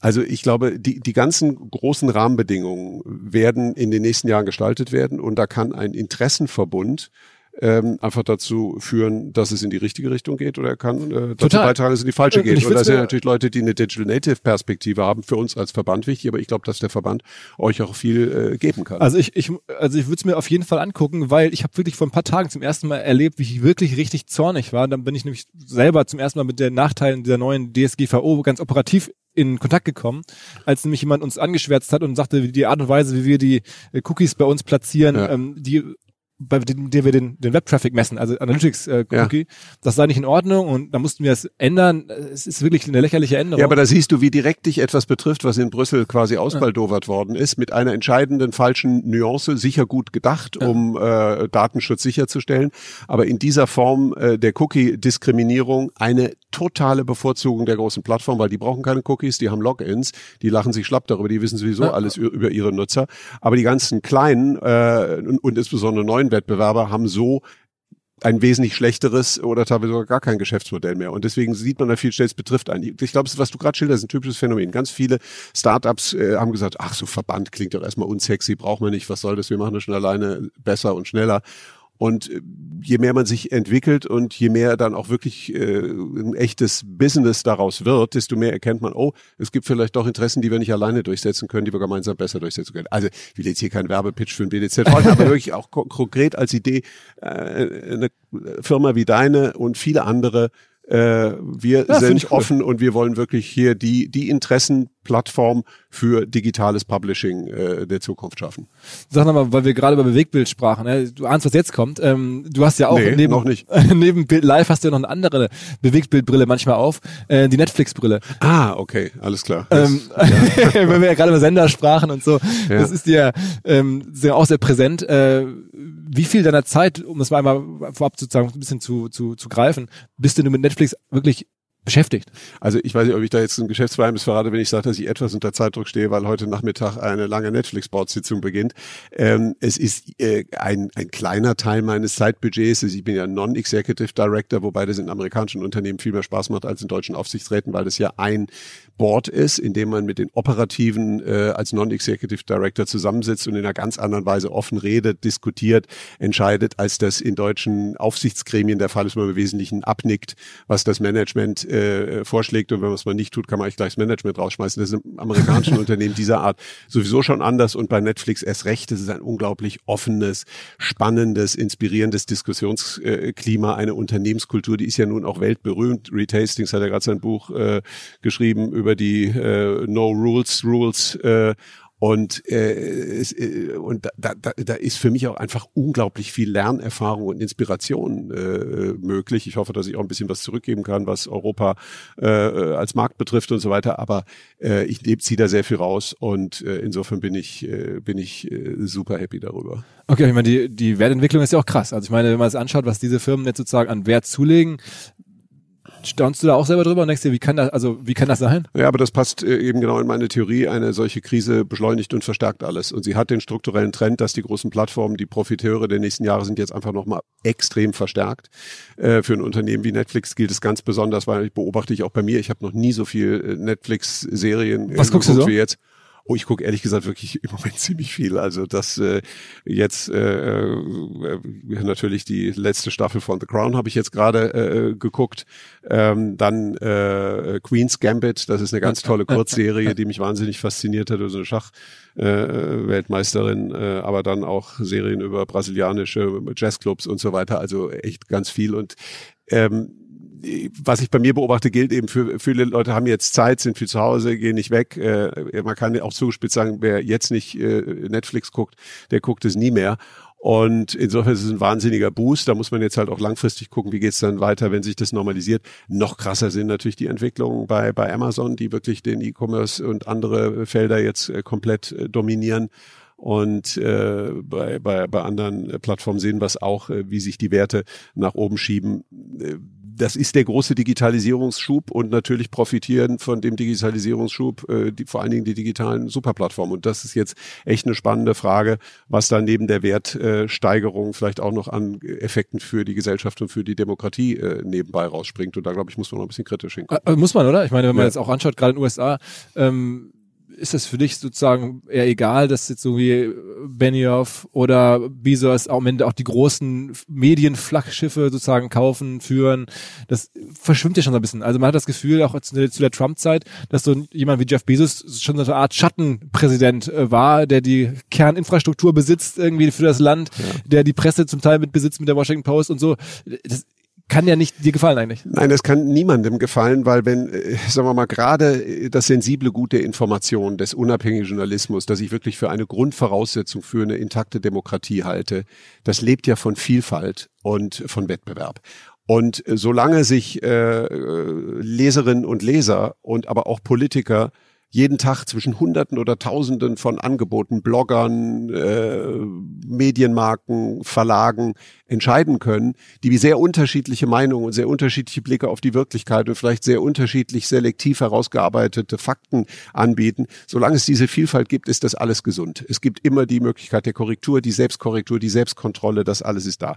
Wenn Medienmacht in der Hand von zu wenigen ist, dann ist das immer schlecht schon in der konventionellen äh, Medienlandschaft. Wenn Medienmacht aber immer mehr auch noch in der Hand von Superplattformen ist, die Mediengeschäft, also Information quasi nur als Hobby be begleiteten, dann ist es äh, noch viel gefährlicher, dann wird es wirklich hochgradig manipulativ. Also die Vorstellung, statt sich über tausende Verlage zu ärgern, am Ende als Politiker abhängig von zwei Plattformen zu sein, die mich im Zweifel als Politiker am Nasenring durch die Manege führen, weil sie entscheiden, welche Information wer bekommt, welche Information richtig oder falsch ist und welche Information gut oder schlecht ist, das ist wirklich eine absolute Horrorvision. Dagegen ist Orwell äh, wirklich harmlos mit seinen äh, Visionen äh, vor vielen Jahrzehnten. Und da glaube ich, müssen wir jetzt aufpassen. Und deswegen ist so ein Thema äh, wie EU-Copyright-Reform, was auf den ersten Blick wie so eine langweilige Regulierungsgeschichte äh, klingt, glaube ich, für die Gesundheit und Vielfalt der Medienlandschaft absolut entscheidend. Wir stehen da an einem wirklich wichtigen äh, Punkt äh, und an einer Weggabelung, wo es in die eine oder in die andere Richtung abrutschen kann. Und wenn es nicht gelingt, das so wie in der Musikindustrie vor vielen Jahren so zu schützen, dass jemand, der Inhalte, die andere erstellt haben, für kommerzielle Zwecke verwenden will, dann passiert Folgendes. Die Plattformen werden das zu 100 Prozent kontrollieren, das Geschäft. Sie haben ja jetzt schon 90 Prozent äh, oft äh, der Vermarktungserlöse. Und ähm, es wird dann keine Angebote mehr geben. Und da mache ich mir nicht so sehr Sorgen um die äh, Legacy-Verlage, also um die Print-Verlage, das, die werden strukturell sowieso immer unwichtiger. Das passiert sowieso. Das wird auch keine EU-Copyright-Reform aufhalten. Aber die entscheidende Frage ist, gibt es einen Anreiz für Unternehmen wie deines, sich in dem Geschäft langfristig zu arrangieren, weil man Rechtssicherheit hat? Und wenn wir die Rechtssicherheit nicht haben, wenn jeder deine Mittelhoff-Doku äh, äh, benutzen kann und damit Millionen an Werbegeldern generiert und dich nicht mal mehr fragen muss, dann hast du ein Problem. Und, äh, und, und, und an dem Punkt stehen wir gerade. Deswegen sehe ich das mit großer Spannung und auch da wieder Risiko und Chance äh, letzter Satz, ich glaube, so eine Corona-Krise mit diesen ganzen Beschleunigungen und Wertentwicklungen der Plattform erhöht auch die Sensibilität vieler Verbraucher und Menschen und Politiker, die dann vielleicht sagen, naja, aber irgendwie ganz so weiterlaufen lassen können wir es jetzt auch nicht, sonst haben wir irgendwann eine andere Gesellschaft. Sprichst du ab und zu mit Frau Vestager über solche Dinge?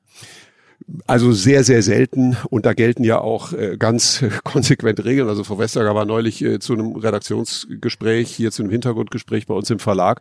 Und da habe ich gesagt, ach, das ist eine schöne Gelegenheit, ich schüttle ihr mal die Hand. Und da wurde mir bedeutet, nein, nein, tun Sie das bitte nicht, weil wenn Sie ihr die Hand schütteln, dann äh, ist das, hat das Gespräch einen anderen Charakter, dann ist es kein journalistisches Hintergrundgespräch mehr, sondern dann muss sie das anmelden und so weiter.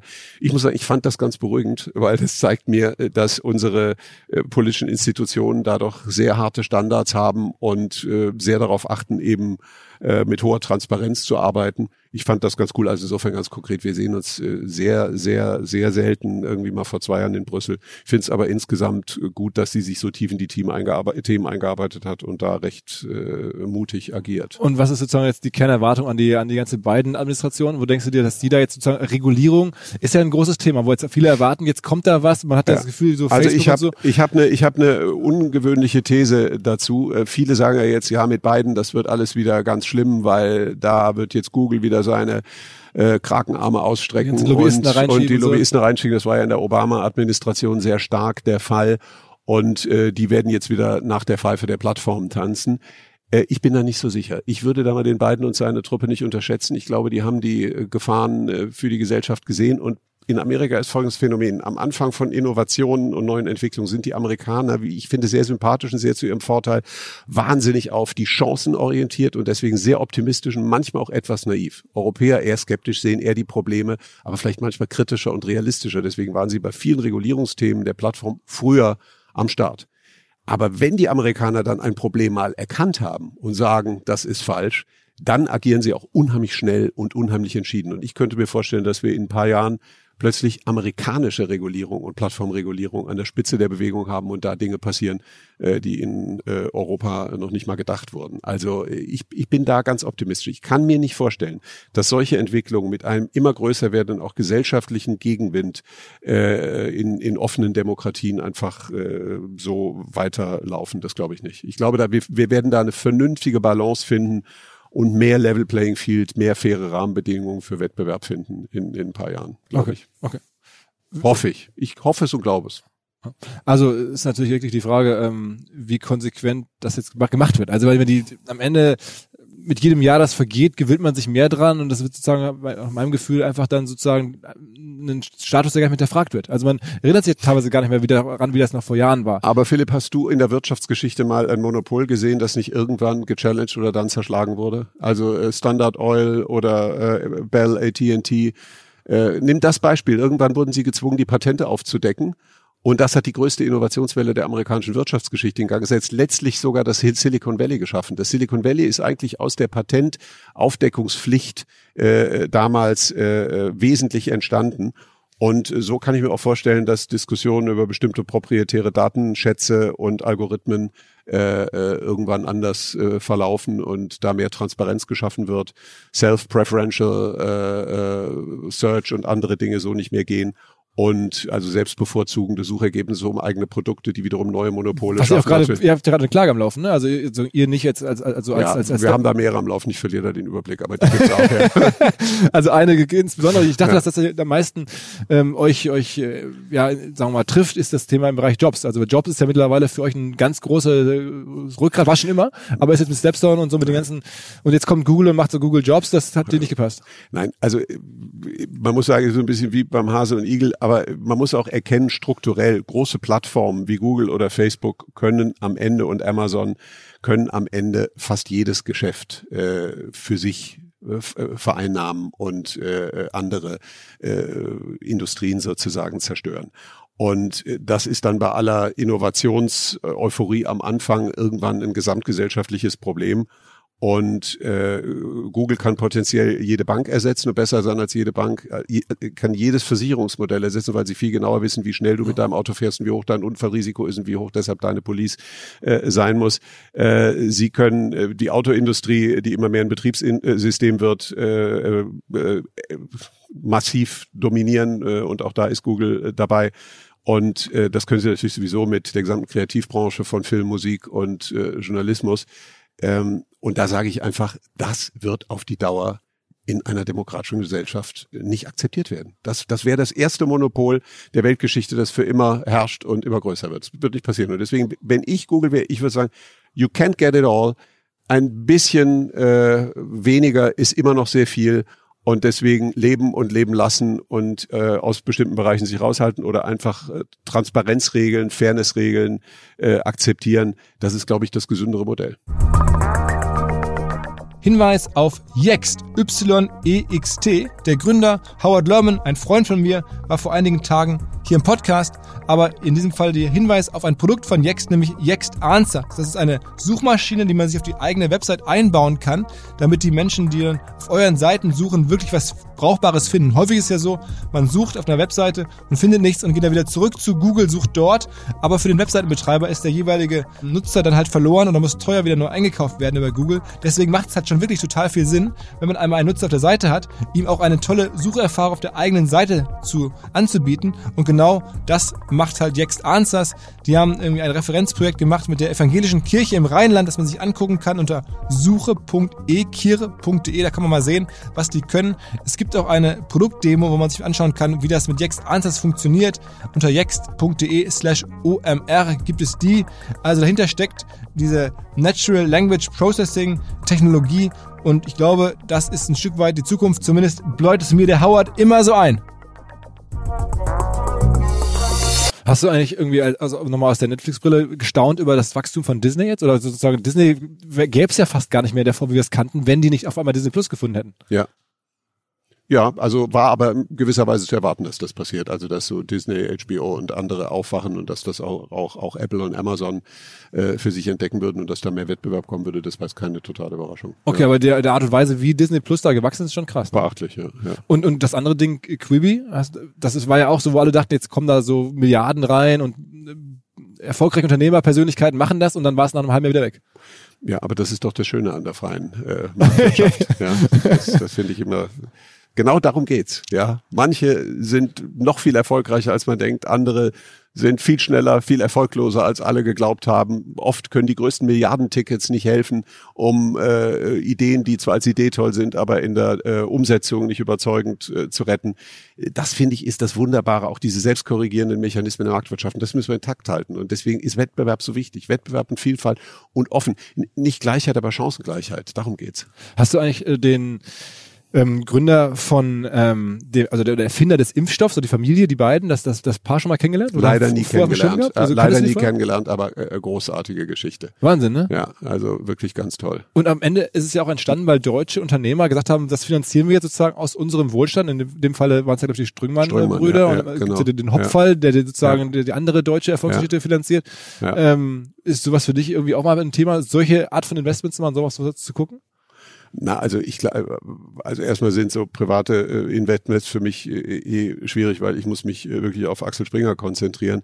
Und dann sollte man, wenn dann, aber glaube ich, äh, das, das nicht äh, auf Feldern machen, wo man keine Ahnung hat, oder? Also ich wüsste jetzt, also mich fasziniert dieser ganze äh, Biotech-Sektor äh, und, und Medizinthemen faszinieren mich äh, sozusagen als äh, fortgeschrittene Hypochonder sowieso immer ganz besonders. Aber ähm, ich, ich glaube, da wüsste ich zu wenig, um da kluge Investmententscheidungen zu treffen. Aber was mich viel mehr interessieren würde, lässt du dich denn gleich impfen oder gehörst du zu den Impfskeptikern? Nee, ich bin ja also ich, also ich habe auch das Gefühl, wenn ich da jetzt irgendwie das nicht optimal verläuft, hätte ich jetzt auch kein Problem, äh, Corona zu haben. Ich fühle mich mhm. total fit. Ich bin jetzt ja nicht die Risikogruppe. Ich das Gefühl, ich würde da auf jeden Fall gerne früh dabei sein, weil dann ähm, habe ich hinter mir, dann kann ich da auch irgendwie unbeschwert wieder alles machen, so stelle ich mir das zumindest vor. Also ob das dann erlaubt ist, aber zumindest habe ich dann nicht mehr so das Gefühl, jetzt bin ich un ungeplanmäßig krank irgendwann.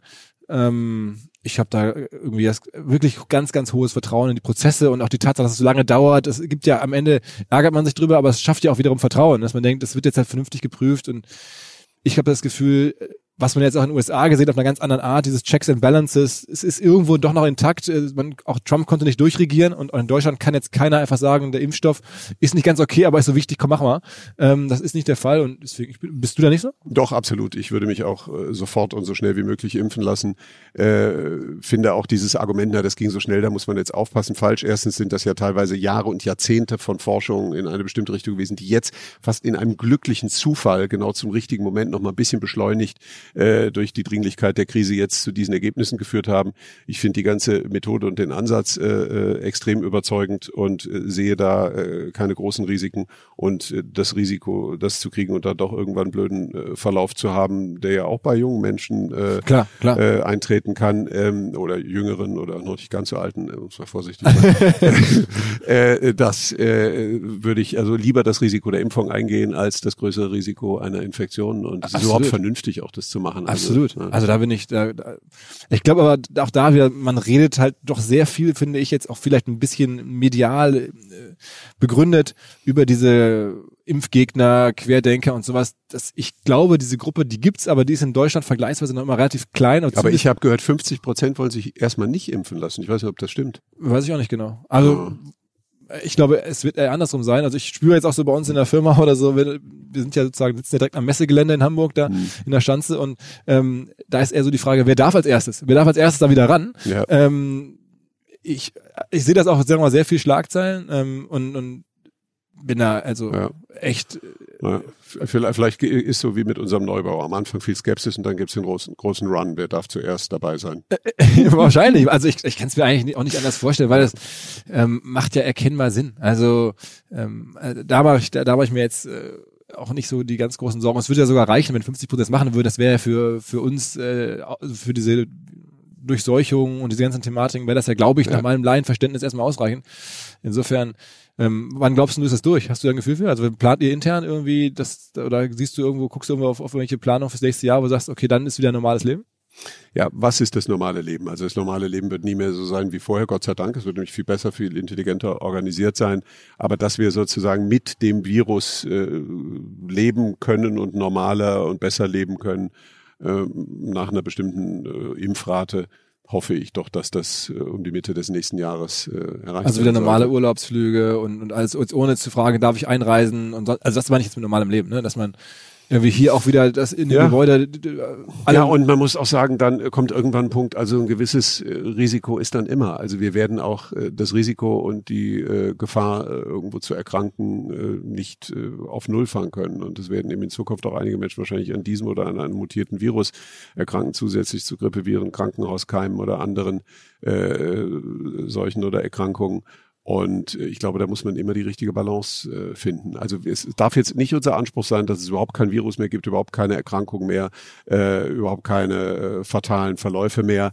Äh, dann müssten wir auch das Autofahren verbieten. Also dann können wir alles verbieten. Dann können wir auch alle immer und in jeder Lage Mundschutz tragen, dann kriegt auch keiner mehr Schnupfen. Also das muss man irgendwann balancieren und dass man an diesen Punkt kommt im nächsten Jahr, das hoffe ich sehr. Aber nun, äh, Experte bin ich da auch nicht. Ne? Aber ich glaube, das Interessante ist auch, die Experten wissen es nicht. Das finde ich so interessant, auch gerade im Moment in den Diskussionen mit Virologen und Experten von äh, großen Instituten, die ja selber sagen, nach so langer Zeit so wenig über ein Virus und seine Wirkung und Verläufe und äh, Mutationen und äh, Mechanismen zu wissen, das ist auch für uns eine neue Erfahrung. Da ist noch viel Unsicherheit. Was ist denn für dich so eine oder ein, zwei Highlights, auf die du schaust mit Blick aufs nächste Jahr? Irgendwie irgendwelche Events, Sachen, die du dir vorgenommen hast, du sagst 2021, das ist das Jahr von oder da freue ich mich auf folgende Termine oder so? Also erstmal wünsche ich mir, dass wir möglichst bald im neuen Jahr äh, mit unseren wichtigsten Führungskräften ein äh, Offsite machen können, bei dem alle, äh, die dort teilnehmen, ähm, getestet sind, ähm, bestimmte Regeln vorher eingehalten haben, möglichst viele geimpft sind so dass wir sagen, wir können es wirklich äh, vertreten, wieder in Personen zusammenzukommen, weil die Sehnsucht danach ist unheimlich groß. Und das wäre dann auch so ein symbolischer Punkt, äh, der aber gleichzeitig nicht heißt, jetzt wieder alle ins Büro. Also ich glaube, das werden wir nie mehr machen. Und das Haus hier ist ja auch so gebaut, dass es das gar nicht vorsieht, äh, sondern dass man da gute Mischung zwischen äh, Homeoffice und Real Office und sehr viel Flexibilität und Mobilität. Aber größte Feierlichkeiten, ich meine, Olympia ist für dich, glaube ich, kein Thema, ne? Nee, aber so eine, so eine Führungskräfte-Offsite, das wäre ja schon was und was dann auch toll wäre, wenn wir nächstes Jahr wieder unsere legendäre Weihnachtsfeier machen können, äh, die ja äh, beim letzten Mal äh, fast 5000 Mitarbeiterinnen und Mitarbeiter zusammengebracht hat und äh, alle ähm, äh, äh, äh, sagen wir mal, Erwartungen übertroffen hat. Ähm, aber ob sowas wieder geht, ich weiß es nicht. Das ist, äh, sieht im Moment nicht so aus. Bist du eigentlich manchmal überrascht oder so, wenn du so zurückguckst, meine, du machst den Job jetzt schon echt eine ganze Weile und dieses Jahr ist ja auch das Jahr, wo, glaube ich, Andreas Wieler ausgeschieden ist. Das ist ja der, der der Vorstand, der dich am, oder der, wahrscheinlich die Führungskraft generell im Konzern, die dich am längsten begleitet hat. Absolut. Jetzt ist der auch sozusagen weg, also aus dem Konzern erstmal raus und du bist sozusagen der Letzte aus der ganz frühen Phase noch. Ist das manchmal so, dass du darüber nachdenkst und denkst, okay, was passiert eigentlich gerade? ja, die kurze Antwort ist ja. Äh, ich meine wirklich, Andreas Wiele, wir haben uns irgendwie äh, äh Ende der 80er Jahre kennengelernt und dann 1990 zum ersten Mal in Paris zusammengearbeitet. Ich war da irgendwie sein äh, Praktikant sozusagen. Ähm, Bei 100 Jahren, ne? Äh, äh, genau. Und ähm, da hat man dann schon manchmal so, so Momente. Aber das Schöne ist, ich, ich muss wirklich sagen, also das ist jetzt kein Spruch, aber erstens mal, mir macht es im Moment so viel Spaß wie noch nie. Es liegen so viele wahnsinnige Veränderungen und Sachen äh, vor uns. Es ist sowas von absolut keine Routine. Es ist dieses ständige, das Unternehmen und sich selber neu erfinden. Und ähm, äh, insofern, ähm, also vielleicht hat man ab und zu mal so ein paar äh, nostalgische Momente, aber langweilig wird's nicht und es fühlt sich gerade ziemlich frisch an alles. okay, okay. Ähm, ist aber so mal so, was ja auch mit, das wollte ich auch noch fragen, mit ein bisschen mit ähm, KKA verbunden wurde, dass ihr jetzt noch größere M&A-Sachen macht. Da willst du wahrscheinlich jetzt nicht viel zu sagen, aber ist denn da generell was vorstellbar überhaupt im nächsten Jahr? Ja, also äh, wie ich vorhin schon gesagt habe, ist die, der wichtigste Grund, warum wir mit einem Partner wie KKR als Aktionär jetzt die nächsten Jahre gestalten wollen, dass wir viel mehr Flexibilität für Investitionen haben. Zuallererst für organische Investitionen in vorhandene Geschäfte oder eigene Ideen. Das hätten wir uns so früher an der Börse schlicht nicht erlauben können. Das können wir jetzt, weil wir einfach langfristiger denken. Aber dazu gehören natürlich auch äh, M&A-Gelegenheiten. Äh, und da werden wir sicherlich in dem Bereich äh, Digital Classifieds und im Bereich digitaler Journalismus und vielleicht auch sogar äh, im Bereich E-Commerce rund um das Idealo-Geschäftsmodell eine Menge tun in den Feldern, in denen wir schon aktiv sind. Und vielleicht fallen uns ja noch ein paar disruptive und ganz neue Sachen ein.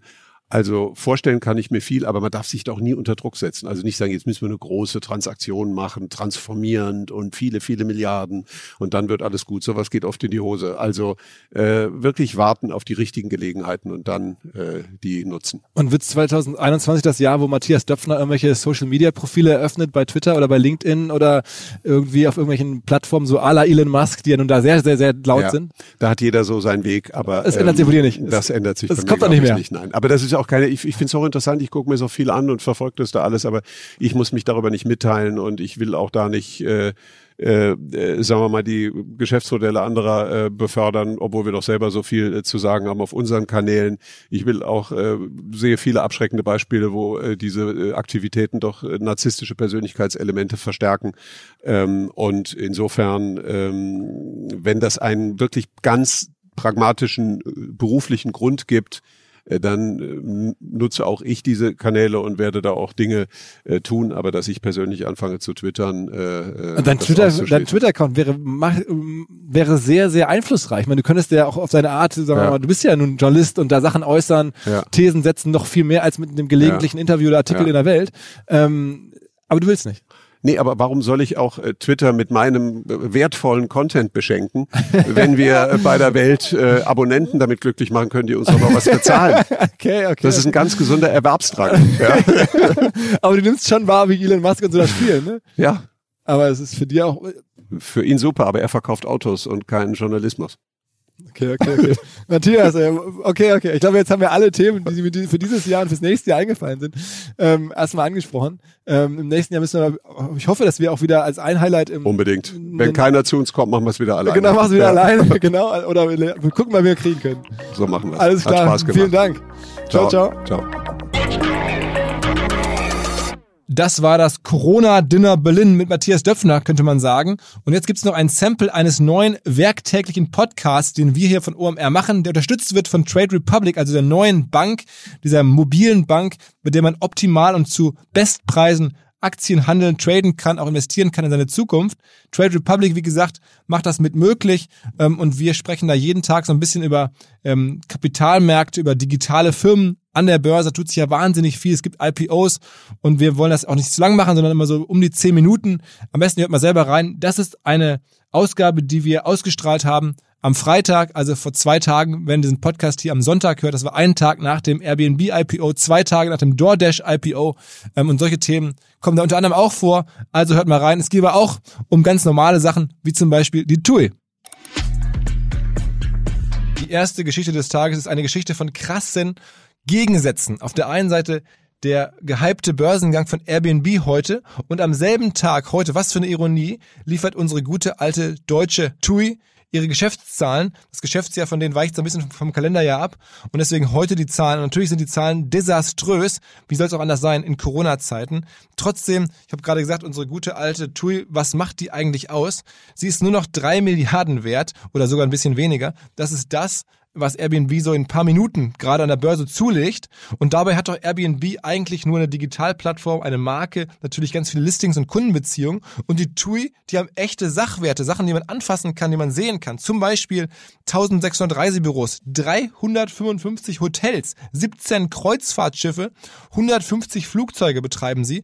Also wirklich eine Firma, wo man sagen muss, der Wert der Sachwerte ist höher als der Gesamtwert der Firma an der Börse. Das ist total ungewöhnlich und vielleicht irgendwie auch eine Chance, da dabei zu sein. Die Aktie der TUI kostet nämlich nur noch unter 5 Euro, also 4,65 Euro ähm, muss man bezahlen, um eine Aktie zu kaufen. Das ist ja keine ähm, besonders große Investition, könnte ja spannend sein, wo man auch sagen muss, alle Profi-Analysten sind skeptisch und sagen, nein, TUI entweder verkaufen oder maximal halten. Dennoch, wenn man sich die Zahlen anschaut, der Geschäftsbericht selber, letztes Jahr hatten sie noch 20 Milliarden Euro Umsatz, das ist mittlerweile über 50 Prozent eingebrochen in diesem Jahr und auch sie verlieren vor allem Geld. Letztes Jahr haben sie noch eine Milliarde verdient, also übrig gehabt, ein Ergebnis und ähm, in diesem Jahr verlieren sie Geld. Der Bund hat ausgeholfen. Es gab mittlerweile mehr öffentliche oder staatliche Kredite für die TUI, als sie überhaupt noch wert ist. Das zeigt zumindest, dass man Interesse hat, die Firma zu retten. Und auch das ist ja irgendwie eine, eine positive Aussicht. Es scheint langfristig nach vorne zu gehen. Ähm, was mich auch irgendwie total begeistert hat, die haben 27 Millionen Kunden. Es gibt gar nicht so viele Firmen, die überhaupt 27 Millionen Kunden haben. Und die wenigsten davon werden nur drei Milliarden Euro wert sein. Trotzdem ist die Frage, was kann man daraus machen? Wann geht's wieder los? Ich glaube, die Ausdauer hat die Firma. Ähm, es gibt da einen, einen großen Ankerinvestor, ein äh, russischer Oligarch, dem gehört ein Viertel der TUI. Ähm, dann gibt's ganz viel Streubesitz, also Menschen wie du und ich, die da irgendwie mit reingekauft haben. Ja, und dann ist die Frage, wann, wann geht's wieder weiter mit dem Reisen? Kommt das alles so zurück? Aber ich glaube, die Chancen stehen gut, dass es ein bisschen ähm, in den nächsten Jahren, wenn man langfristig irgendwie ähm, Geduld hat, besser werden könnte. Was mich auch ein bisschen überzeugt hat, ist, wir haben es uns mal angeschaut, suchen in Deutschland doppelt so viele Menschen nach wie vor nach TUI als nach Airbnb. Schwimmwesten befinden sich im Schrank und können bei mir käuflich erworben werden. Sie kosten 800.000 Mark. Das war die Freitagsversion von Ohne Aktien wird schwer. Ihr findet diesen Podcast auf allen Podcast-Plattformen. Gerne abonnieren. Einfach bei Spotify oder Apple Podcast oder Amazon nach Ohne Aktien wird schwer suchen. freue mich, wenn wir uns da auch hören demnächst.